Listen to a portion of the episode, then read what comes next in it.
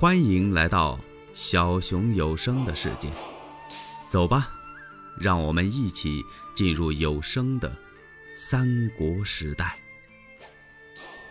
吕布这么一听啊，刘备打发孙乾来了，他暗自好笑。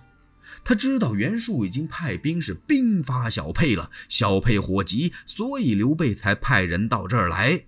他赶忙把孙乾先生请进来，然后拆书这么一看。刘备这信写的很客气，这大意就是小沛危在旦夕，非将军不能救。刘备这信写的倒是挺客气，孙乾说话可挺直，半点客气都没有。他当即就给吕布陈述了各种厉害。你别看你收了袁术的粮了，那不是粮食，是一根套索，已经套住了将军你。如果小沛丢了，我家主公刘玄德有个一差二错，你徐州根本就保不住。袁术翻过脸来就来打你，你一天能吃得了二十万担军粮吗？那粮食等于给别人看着一样。他这不是打我家主公刘玄德呢，是打你吕布吕奉先呢。等小沛一丢，你徐州也就难保了。我还告诉你，吕将军，我们家主公并不怕这个纪灵。我跟我家主公到盱眙跟纪灵打了几仗，他没什么惊人的本事。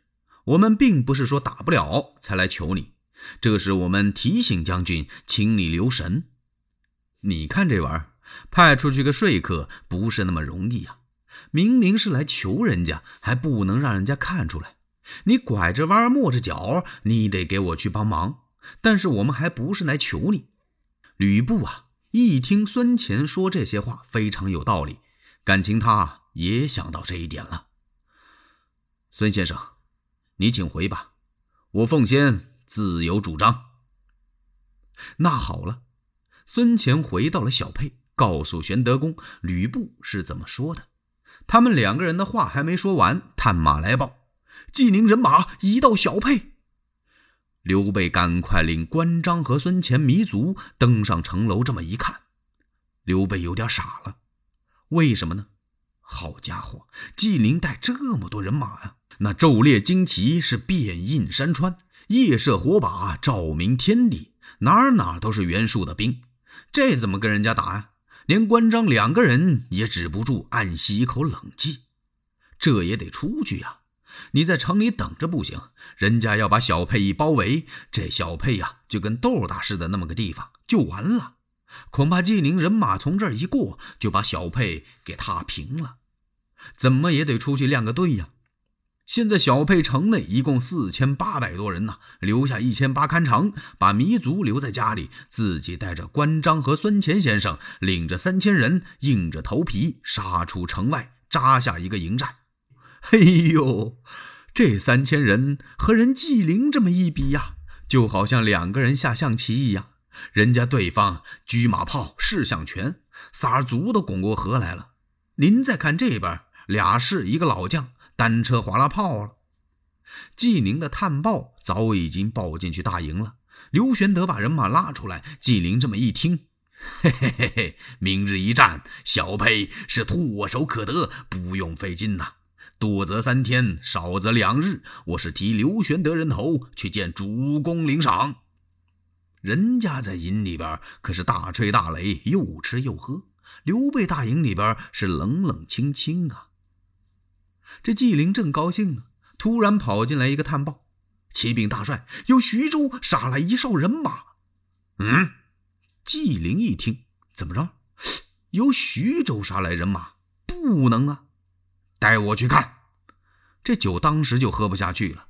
纪灵来到大营外，登高这么一瞅，哎呦！是吕布的旗号，他赶忙回到中军帐，把陈兰叫过来：“快去，你到吕布那儿问问，这人是什么人性啊？我们主公把二十万担粮都给他送去了，他也回了信儿了，说是按兵不动。怎么来了？那我这小沛就打不了了，谁能打得了吕布啊？”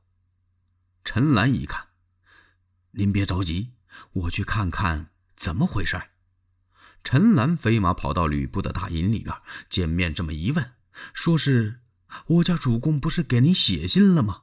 您怎么把人马领来了？那我们这小沛还怎么打呀？吕布一听，哈哈哈！陈将军，我奉先不过是领着人马出来徐州走一走。陈兰一听，你别气我了，哪儿走不了，干嘛单往这儿来？这不是给我们下任务吗？不打人吓人呢。我们这儿还没等动手，旁边趴着老虎，你这个受得了吗？这个，吕布把陈兰打发走了，回去告诉你家主帅纪灵，不必担忧。陈兰只好告辞了。吕布这迷魂阵呐，把陈宫给闹糊涂了。哎，我说将军，你这到底算是何意呀？哼，先生不必多问。我有一计，使两家都不会埋怨我。随后发出两封书信，请玄德和纪灵到吕布的大营饮宴。玄德接着吕布这封信，挺高兴，立刻吩咐备马赴约。且慢，一下让张飞给拦住了。哥哥，去不得呀！吕布多诈，你要到那儿有个一差二错，这可怎么办呢？哎，玄德一听，不能。我待吕布不错，他在落难的时候哪儿都不要他，是我把他接进了徐州。他由小沛占了我的徐州之后，我并没有与其争夺，而是把徐州双手相让。他怎么能加害于我呢？呃，不管怎么说，小弟也放心不下。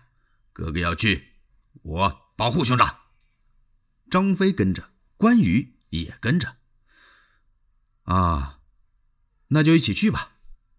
哥仨儿啊，来到了吕布的大营。奉先这时啊，已经出了辕门。刘备赶快上前称谢呀：“奉先兄，多谢您起兵来助啊！”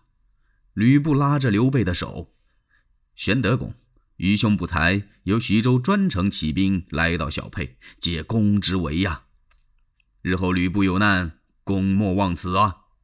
你别忘了，今儿个我帮你这忙。”玄德一听，哎。岂敢岂敢！他们携手走进大帐，张飞打一进门就瞪着大眼睛四下琢磨，看看吕布有没有什么埋伏。吕布的大帐很平静。来到大帐之中，玄德落座，关张是按剑而立。刚坐下，说了几句话，中军官进来了。启禀将军，呃，纪灵到。啊！当时把玄德吓一跳。